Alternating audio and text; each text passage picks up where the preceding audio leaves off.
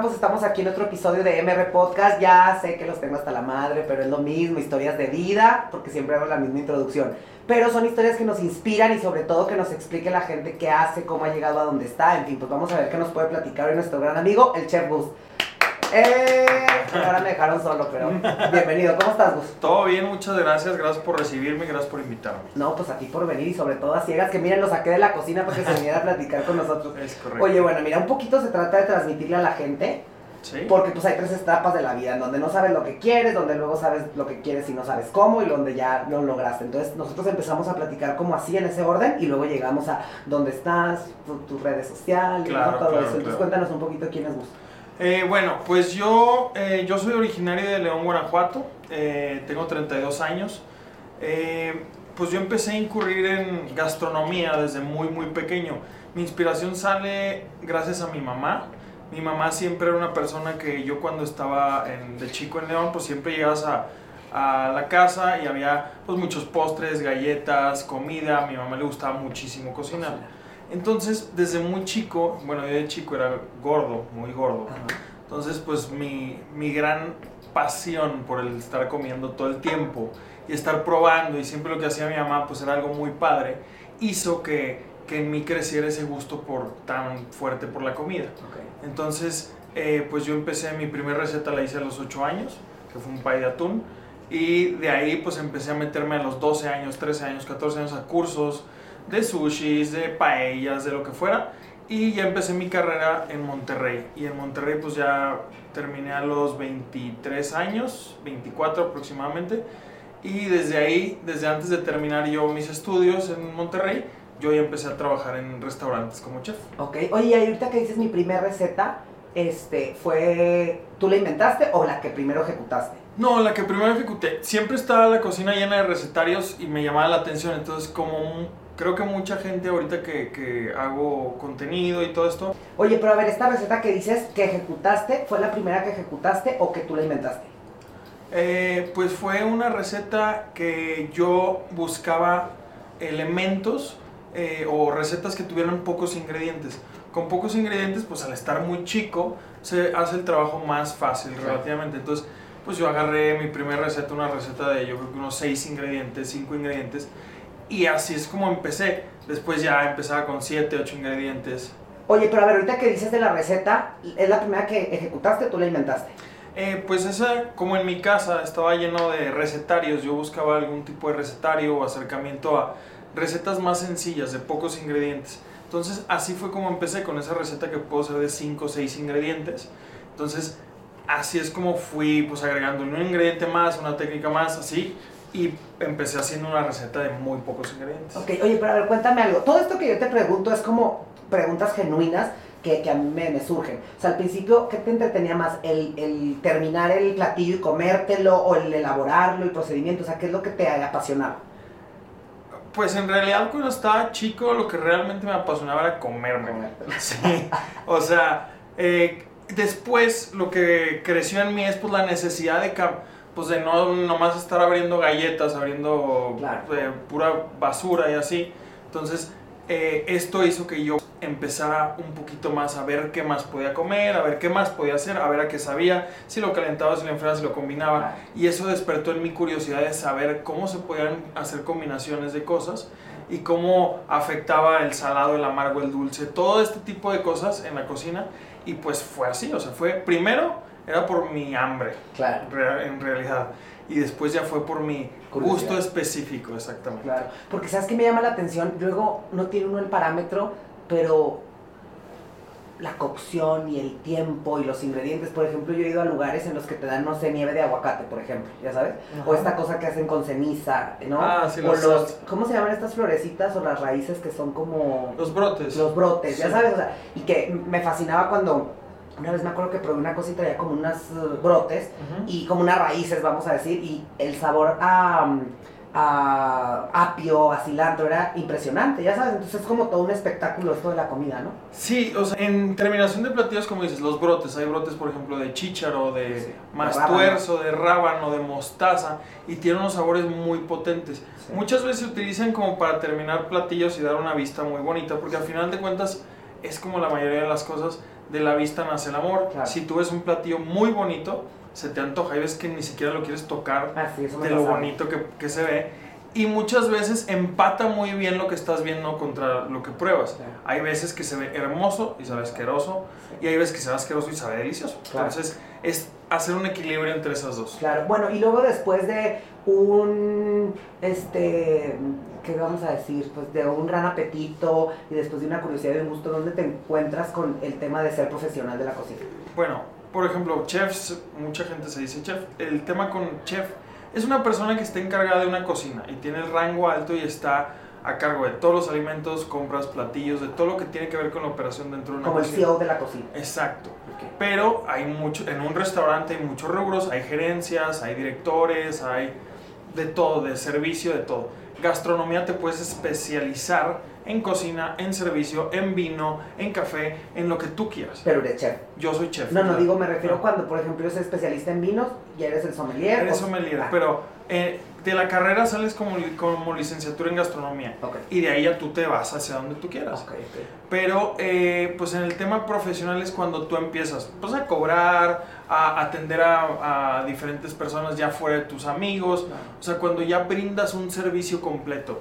Desde recibir, desde el- la bebida, desde el plato, desde ex- explicar una experiencia hasta tú ya recibir un intercambio de dinero por un trabajo que tú estás brindando. Claro. Sí, porque digo, te estoy hablando hace años, porque ahora, corrígeme si me equivoco, está de muy de moda ser chef, ¿no? Y hay muchos chefs ahora que son famosos, que antes eran como que el que cocinaba.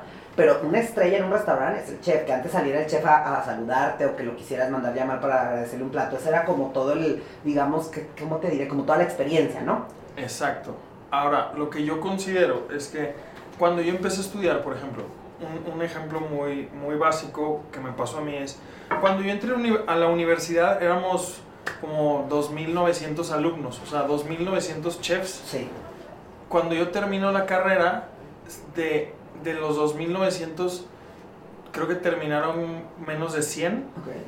Y ahorita, por ejemplo, hace un año para atrás, de las 3.000 inscripciones que hubo hace 10 años, ahorita no llegaban ni a 50. O sea, fue una moda muy fuerte y en el, cuando yo estaba estudiando me di cuenta que mucha gente lo tomaba nada más como para pasar el tiempo, en lo que se casaban o en lo que encontraban algo diferente que hacer porque realmente no sabían que una cocina es extremadamente demandante. Demandante, sí, sí. Entonces, ay, hacer tu platillo y comer rico. mm, sí, Sí, pero, no. Oye, y luego platícame algo porque eh, la estructura de una cocina, después yo me enteré que está el chef y luego el chef de partilla, el subchef, ¿no? Algo así. O sea, Sí.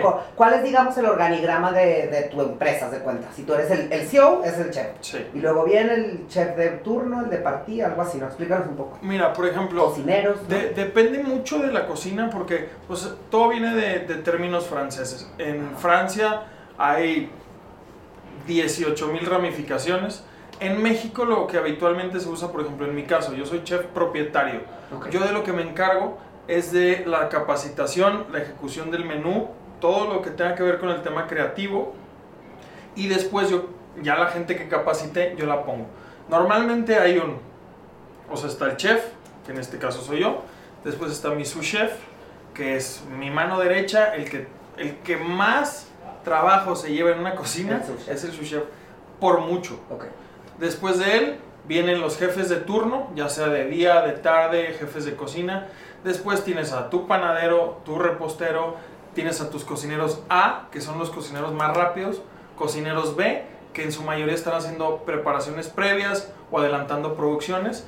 Tienes ayudantes, que son los que te están acomodando refrigeradores, te están ayudando a cortar cosas sencillas. Y después tenemos, eh, al, al igual que los ayudantes, los lavalosas. Ok. Entonces, ahora, todos los puestos son 100% indispensables Claro. en la cocina. ¿Por qué? Porque si no, suponiendo, me falta el lavalosa, tienes que cubrir esa necesidad de que necesitas los platos limpios, los cubiertos, todo. Te faltó el panadero, el repostero o el chef, tiene que suplir ese puesto. Por eso, yo, yo, yo como chef, yo sé lavar un plato, atender una mesa, explicar un vino, todo en la estructura del restaurante yo sé. Abrir el corte, cerrar el turno, todo, todo, todo. Entonces, tienes que tener puestos de mucha confianza para que puedan cubrir todas tus necesidades. Oye, es que es apasionante, tú eres propietario, ¿verdad? Sí. Yo trabajé hace mucho tiempo cuando llegué a México, trabajé de mesero en la Condesa.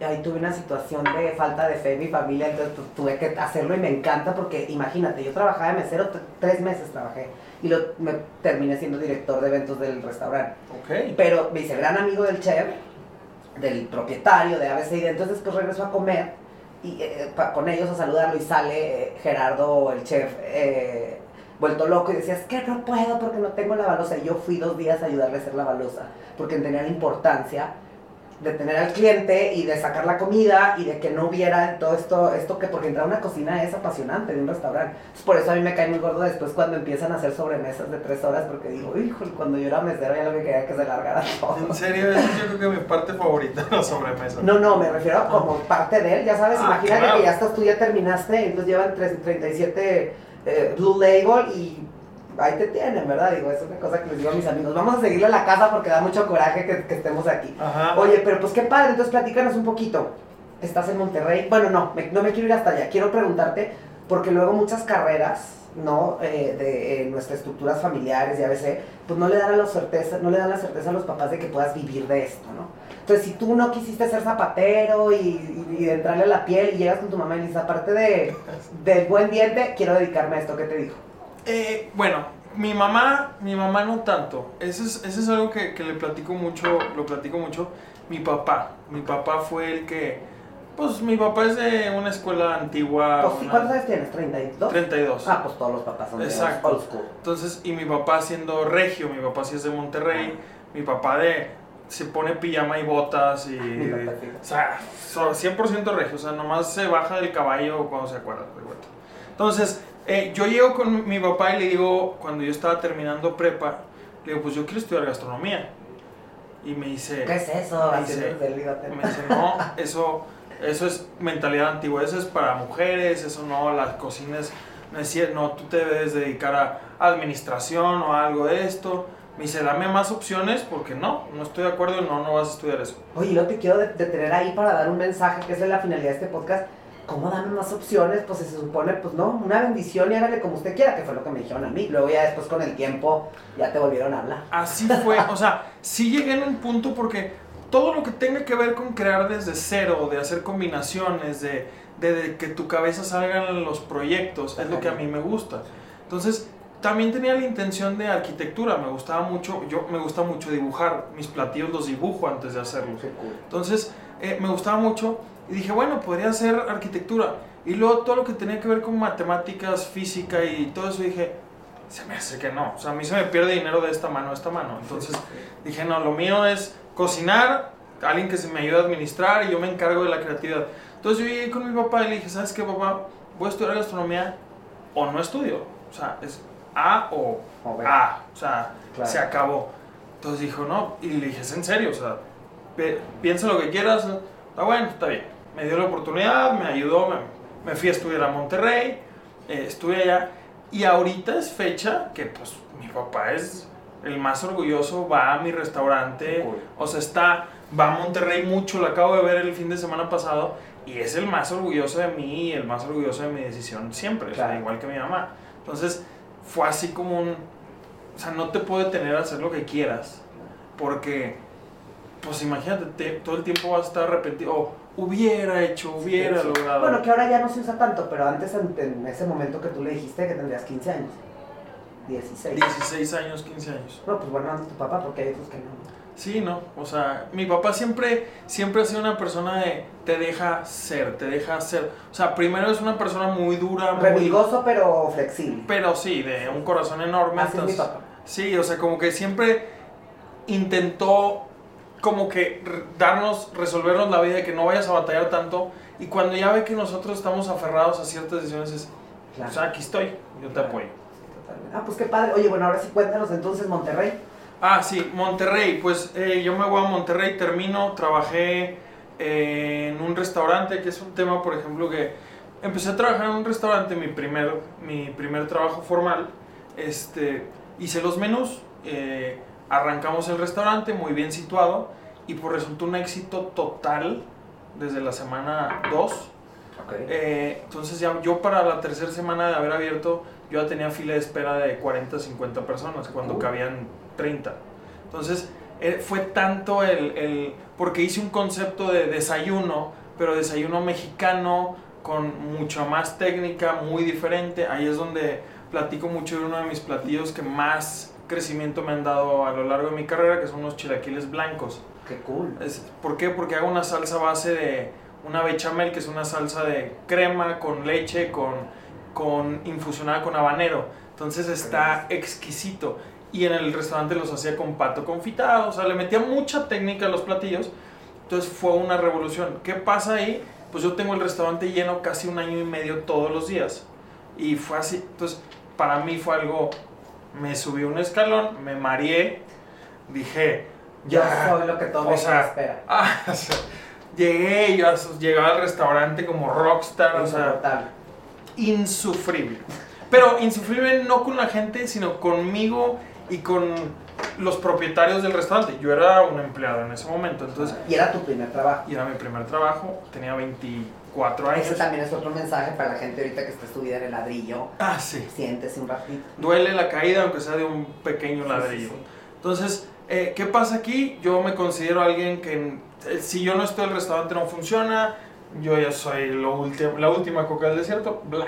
Entonces, me despiden. Porque, por insoportable. O sea, sí tenía muchos roces, yo llevaba mi cocina bien, pero chocaba mucho con los dueños. ¿Por qué? Porque no me podían dar tanta orden ni así. Entonces, ¿qué pasa? Pues dice, oye, el restaurante es mío, te vas. Y dije, ay, si no me puedes correr, veme. me corren, dije, no. Y ahí fue un tema, yo me acabé de comprar carro, me acabé de cambiar de casa, me acabé de hacer gastos fuertes. Entonces, ¿Qué pasa ahí? Me quedo sin generar absolutamente nada, mis deudas empiezan a ir al cuello. Ataques, chilaquiles no, no, ¿no? Blancos o rojos. ataques de pánico, ansiedad, todo muy mal. Entonces yo entro ahí en un tema de, dije, pues ni modo, lo que sea. Empecé a trabajar en una pizzería popular y soy de los más agradecidos con esas personas que me ayudaron porque, o sea, es una infraestructura enorme esas pizzerías pero pues el sueldo era menos de lo que yo necesitaba, pero era eso o nada. Entonces estuvieron apoyándome como un mes y medio en lo que yo me salí adelante y ahí ya me caí un trabajo en un hotel muy grande. Entonces... En Monterrey. En Monterrey. Pero en ese lapso de, fueron casi cuatro meses yo sin trabajo, eh, pues yo tuve un tema ahí de un, como resiliencia. Es, es, o sea, de, de la me recuperé de estar en mi peor momento porque yo estaba en mi mejor, caí. Y qué bueno que te pasó rápido, ¿no? Sí, gracias a Dios. Esas historias me gustan, por eso lo invité. ¿Y luego? Sí, porque la verdad es, fue horrible, o sea, todos los días me levantaba preocupadísimo, sin saber qué hacer, todos los días mandando correos, o sea, al punto de que ya me quitaban el celular, o sea, me cortaban el celular y no tenía cómo pagarlo. O sea, cosas así muy frustrantes, mi carro completamente nuevo, no le podía poner gasolina, no lo podía usar. Entonces, fue tan desesperante todos los días. No, y luego encima háblale a tu papá y dile, sabes que sí, creo que lo de la cocina no era, ¿no? No, o sea, yo estaba a dos semanas de regresarme a vivir a casa de mis papás. Entonces, yo empecé ahí con un tema de, de agradecimiento todo el tiempo. Entonces, yo empecé a levantarme, a agradecer, a hacer ejercicio, como que despejarme y en vez de estar quejándome de lo que no tenía, más bien lo que sí. Y a mí me funcionó mucho ese cambio de chip, de estar siempre, siempre agradecido porque hizo de mí una persona ya más humilde, más centrada. O sea, si te empieza a ir bien, sigue siendo la persona que siempre fuiste. Entonces, gracias a Dios a mí me pasó rápido, como dices. Qué bueno. Y me recupero y empiezo a, a ir con, eh, a trabajar en el hotel. Y pues fue, me entro al hotel y gracias a Dios fue tan, tanto mi esfuerzo por salir adelante que hice que el hotel pues ganara premio de mejor restaurante de desayunos, mejor experiencia gastronómica. O sea, gané varios premios en los dos años que estuve ahí. Y pues los dueños estaban fascinados. Empecé a trabajar, trabajar 14 y 15 horas diarias sin quejarme, sin nada. Fue para mí una revolución en mi, en mi chip eso de estar siempre agradecido. O sea, en vez de, ay, es que tengo que venir mucho, más bien, tienes mínimo a dónde ir. Y, y hay un beneficio para ti que te saca adelante. Entonces, Pasa eso y de ahí me ofrecen un trabajo mayor en un salón de eventos gigantesco de bodas. Entonces yo empiezo en el lugar en 18 días que estuve trabajando ahí, nada más trabajé 18 días, tuvimos 17 eventos, de los cuales uno el más difícil que ejecute, que fue una boda de mil personas, un baby shower de 600. Una boda de mil personas, la del Samuel, ¿o cuál? No, pues en Monterrey se acostumbran mucho a esas sí, bodas. Entonces estaba con una boda de 1000, una despedida de 600 y otra despedida de tiempo. 200. Con tres menús diferentes al mismo tiempo. Entonces era una, o sea, era trabajar demasiado. Entonces yo ya traía ese ritmo. Dicho esto, pandemia. Soy el primero en cerrar eventos masivos, Ah. buffets. Entonces, ¿qué pasa? Pues me voy a mi casa, me siguen pagando y yo me empiezo a volver loco. O sea, de estar trabajando 13, 14 horas al día, cero. O sea, levántate y No o sea, tenía nada en tu refri, Sí, no había nada que no, hacer. y dije, o sea, pues les hago presentar, que no sé qué hacer, porque ni siquiera podía cocinar, ni siquiera podía nada, entonces, pues mis cocineros estaban pagados, los del el grupo, entonces dije, ¿saben qué? Vénganse a mi casa, voy a ir al súper, compro cosas y me voy a poner a hacer videos en redes. Qué cool. Entonces, mis cocineros, yo les decía, a ver, vamos a hacer estos siete platillos, y empiezan y me ayudan, pues, preparamos, Digital, que es como nació esto. exacto, entonces... gente que no tenemos juicio. Exacto, entonces yo empiezo a cocinar y pues yo, ¿qué pasa? ¿Por qué la gente me, le, le gusté tanto? Fue porque pues yo estaba, la- no tengo ni cambio de tomas, no tenía nada. Los que me grababan eran mi chef y mi panadero Con tu cel. y con mi celular y riéndonos. Entonces yo me equivocaba, se me caían cosas, se me incendiaba mi cocina y yo muerto de risa, abría algo y me explotaba en la cara y yo le decía, nunca dejes de grabar. A mí me divertía más equivocarme que, hacer- que me salía bien. todo perfecto. Sí. Entonces eso hizo como que la gente conectara Claro. conmigo que todos se pueden equivocar y todos, o sea, no siempre tiene que ser un caos y nadie te va a estar regañando. Claro, claro. Entonces de ahí empecé, empecé, empecé, empecé y ya nos empezó a ir mucho mejor al punto que pues ya eh, hubo un crecimiento En muchísimo en redes y era tanto que la gente estaba encima de mí, encima de mí. Yo empecé a ir ya a la tele en Monterrey Ok. y todo esto y estaba encima de mí de que dónde puedo probar, dónde puedo probar. Entonces yo empecé a buscar lugares y colaboraciones con restaurantes en Monterrey. Y resulta que mi primer colaboración que hago eh, fue con unas hamburguesas. Y me dice, bueno, pues, haz la hamburguesa. Diseñé una hamburguesa súper golosa con una mermelada de chiles, un una queso empanizado, o sea, muy, muy rica. Y pues me, me entregan los números, los de las hamburguesas, y me dicen, es que vendiste, tu hamburguesa se vendió más que todas las hamburguesas en todas las sucursales en un mes. O sea, me dijeron, lo podemos dejar otro mes, y yo, "Pues, bien, a mí me sirve publicidad porque eran unas O hamburguesas. sea, diseñaste la hamburguesa y como que le vendiste la patente o tú la ejecutabas. ¿Cómo Haz de cuenta que me dijeron, oye, somos un lugar de hamburguesas muy conocido y muy popular en Monterrey. Y dije, a mí me sirve como, como exposición. Qué cool. ¿Por qué? Porque pues son muchos mercados. Entonces, si yo trabajo con marcas padres, pues a mí me beneficia. Entonces dije, órale. Entonces estábamos haciendo una alianza y pues resulta que nos fue muy bien. Me dijeron que si lo dejaban dos meses y en eso ya me dicen, es que es impresionante el resultado que diste. O sea, y yo vi eso y dije, pues qué padre que generaste tanto. Y yo pues estoy así como que chido. Ajá, Claro que me dieron, me dieron aportación y todo, pero dije, estoy equivocándome. Entonces ya fue ahí mi, mi Te visión la de- visión del negocio. Exacto, entonces yo dije, ya es momento, ya es momento de hacer el tuyo. Este, empecé pues a, a ideas y, y- y todo y me hice unos socios, o sea, me hice socios, invirtieron el dinero y ahorita pues ya llevamos, vamos a cumplir dos años con el restaurante, ¿Qué es? que es el Nolan. Nolan es el restaurante que tengo en Monterrey Ok. y a raíz de eso pues ya empezó, seguimos muchísimo, muy presentes en redes ok. y, la- y el restaurante le fue yendo muy bien.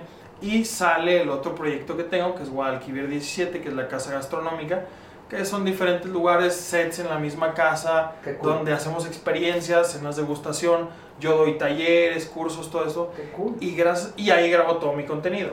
Y gracias a Dios, ahí pues la gente se la pasa muy padre porque interactúa, están cocinando conmigo, yo salgo, les explico los platillos. Entonces, es un ambiente bien padre, diferente Sí, sí. a una cocina así 100% porque me pasaba, por ejemplo, en el hotel, cuando estábamos en Año Nuevo, salías a la- al piso en el hotel, a la al piso de- del restaurante Sí. música de violín, un piano por acá, los sonaban los cubiertos, bonito, acomodarse.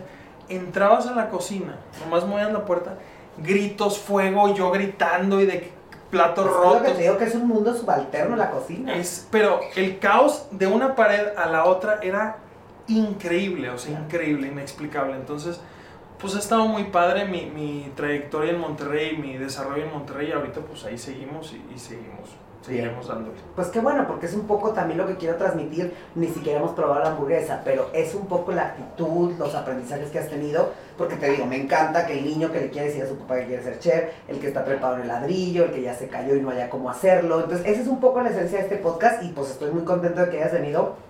Y pues esperemos que un día nos invites al, al restaurante en Monterrey. No, claro, por supuesto. Porque hay que verlo cocinar también. No, ¿no? por supuesto. Digo, eh, te digo, cuando gusten, bienvenidos. Tengo, probablemente esté viniendo más seguido aquí a, a Ciudad de México a hacer, por ejemplo, lo mismo, pop-ups, que es cocinar en diferentes restaurantes. Qué cool. Y sí, o sea, la intención es, o sea, la intención es ramif- ramificarme y, y más que todo es enseñarle a la gente lo que sé hacer y cómo me gusta tanto hacerlo. Entonces, en automático yo sé que les va a gustar porque lo hago con tanto corazón. La auténtica. Ajá, entonces que creo que es muy padre y muy, muy am- Ah, amable. pues qué padre. Oye, y luego, por ejemplo, restaurantes de la Ciudad de México te pueden tener como chef invitado. Sí, sí, ah, sí. porque eso lo podemos cuadrar. Es que yo no doy paso sin guarache. Lo podemos cuadrar, qué padre, ¿no? O sea, que vengas, por ejemplo, a una experiencia en un restaurante. Entonces está padre. O sea, por ejemplo, nuestra intención, o sea, lo que queremos hacer es también, en estas veces que venimos aquí a Ciudad de México, es buscar, tengo amigos aquí en la ciudad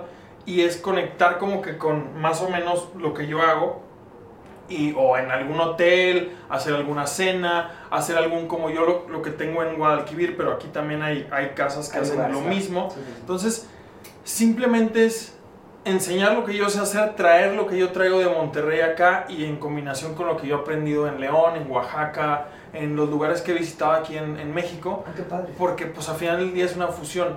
Y yo sé, yo he comido en muchos restaurantes aquí en México y yo sé que yo podría también hacer algo muy competitivo y algo que sé que a la gente le puede encantar. Claro. Oye, está padre porque, mira, te voy a decir algo que yo digo siempre. Llegan mis amigos, yo soy de Torreón, y, y de- de- soy de Torreón y crecí en Jiménez, Chihuahua, en fin, de todo norteño. Y llegan amigos míos y me dicen, ¿a dónde voy a comer a Polanco, a, a cualquier zona de la Ciudad de México? ¿A dónde voy? ¿A qué restaurante? Digo, ¿qué quieres hacer? ¿Comer rico o, o que esté el ambiente padre? Porque es diferente, ¿no? Totalmente. Esa es la opción. Pero una vez un amigo, y te voy a comprometer ahí, a- a me, me dijeron que dos amigos míos querían meter un postre o una entrada en su menú. Mi empresa, o sea, el, el podcast se llama MR, que se llamara así. Pero le digo, yo cómo, o sea, yo cómo lo diseño, ya sabes, entonces pues te voy a invitar para que hagas algo, ¿no? Adelante. o Y sea, otra cosa que está muy interesante que me invitan mucho aquí en restaurantes, obviamente, eh, seguramente creo que no, no los que son de chef propietario, por ejemplo, me invitaron el 14 de febrero a uno que era eh, el nombre del restaurante, by este Ah, chef, sí. ya sabes, o sea, como que él era ahí el que dejó, entonces como dejar insertado en el menú tu, tu plato fuerte o tu tal, ¿no? eso estaría padrísimo. Sí, exactamente. Digo, esto también es como transmitir un poco una idea de un negocio sobre la profesión, porque No, mucha gente se queda así. Y yo le digo a mi diseñador gráfico y ahorita le digo, oye, freelancea por una empresa, haz esto, ya sabes, es un poco mi... Ay, Mi ah, trip. Sí, no, no, y totalmente. O sea, es, es pensar, por eso ahorita hace rato que me preguntabas, yo creo que ninguna carrera, en ninguna profesión está garantizado que, que te va a ir muy bien. Y también, o que seas exitoso, porque creo que la definición de éxito pues es muy ambigua para todo mundo. Entonces, si te sales de tu, de tu espacio, que el que tú consideras que es tu única labor, por ejemplo, yo no nomás voy a estar en la cocina y, y ay, si me piden y hago esto y hago un menú y estoy en la computadora. No.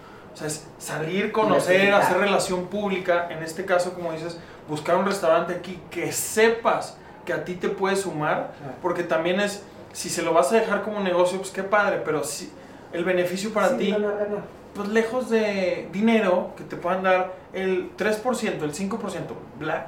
Pero si es un restaurante con mucho peso y muy conocido, pues a mí, a mí- para mí hay un beneficio ahí, porque aquí es muy popular. Entonces, de que, ah, lo pruebas, te gustó, oye, ¿quién es el Chef Gus? ¿Quién es ese? Claro, Y empieza ahí a desarrollarse el, el por qué hacemos estas claro, cosas. claro. Pero sí eso que dices de poner en lugares, hacer cenas, por ejemplo, no sé, un 15 de mayo, tenemos ahorita eh, propuesto para venir con una marca aquí importante para el Día de Muertos en noviembre. Entonces, ese tipo de cosas, hacer cosas, a mí me encanta el diseño, ahorita que hablaste de diseño.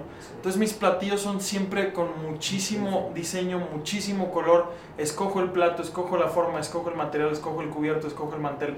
Todo lo escojo. concepto. Hasta en el restaurante escoges la luz, escoges el cuadro, la música, el aroma, o sea, todo lo pienso para que si en algún momento te acuerdas de algo, yo lo pensé para que te acordaras de eso. Totalmente. Entonces, está padrísimo y sí es salirte de lo que nada más estás enfrascado para ramificarte específicamente. Claro, a final de cuentas es lo que es arte, ¿no? Crear sentimientos con eso que yo cuando estudié diseño de interiores me decían eso, me dijo, es que no es una casa bonita, es un ambiente lo que vas a hacer. Exactamente. Pues, pues, pues qué, gusto que hayas venido a platicar con nosotros, muchas gracias. Y pues a ver, dinos tus redes sociales, dónde te podemos ver. El restaurante está en Monterrey. Ajá, el restaurante está en Monterrey, la casa gastronómica también está en Monterrey, el restaurante se llama Nolan y, la, y la casa se llama Guadalquivir 17. Yo en todas mis redes estoy como Chef Gus FDZ, o sea, TikTok, Instagram, todas las redes que, que utilizo. Y pues yo lo que hago es intento hacer recetas sencillas, pero diferentes, o sea, en todas mis redes para que la gente las pueda guardar, compartir, hacer, pero todo el tiempo estoy cocinando y haciendo recetas muy, muy, muy padres. Ah, pues bueno, ahí están, síganlo, espero que les haya gustado mucho esta entrevista, que los inspire y pues vamos pronto a conocer el restaurante Monterrey. Perfecto, muchísimas gracias y nos vemos. Muchísimas gracias, nos vemos en la próxima.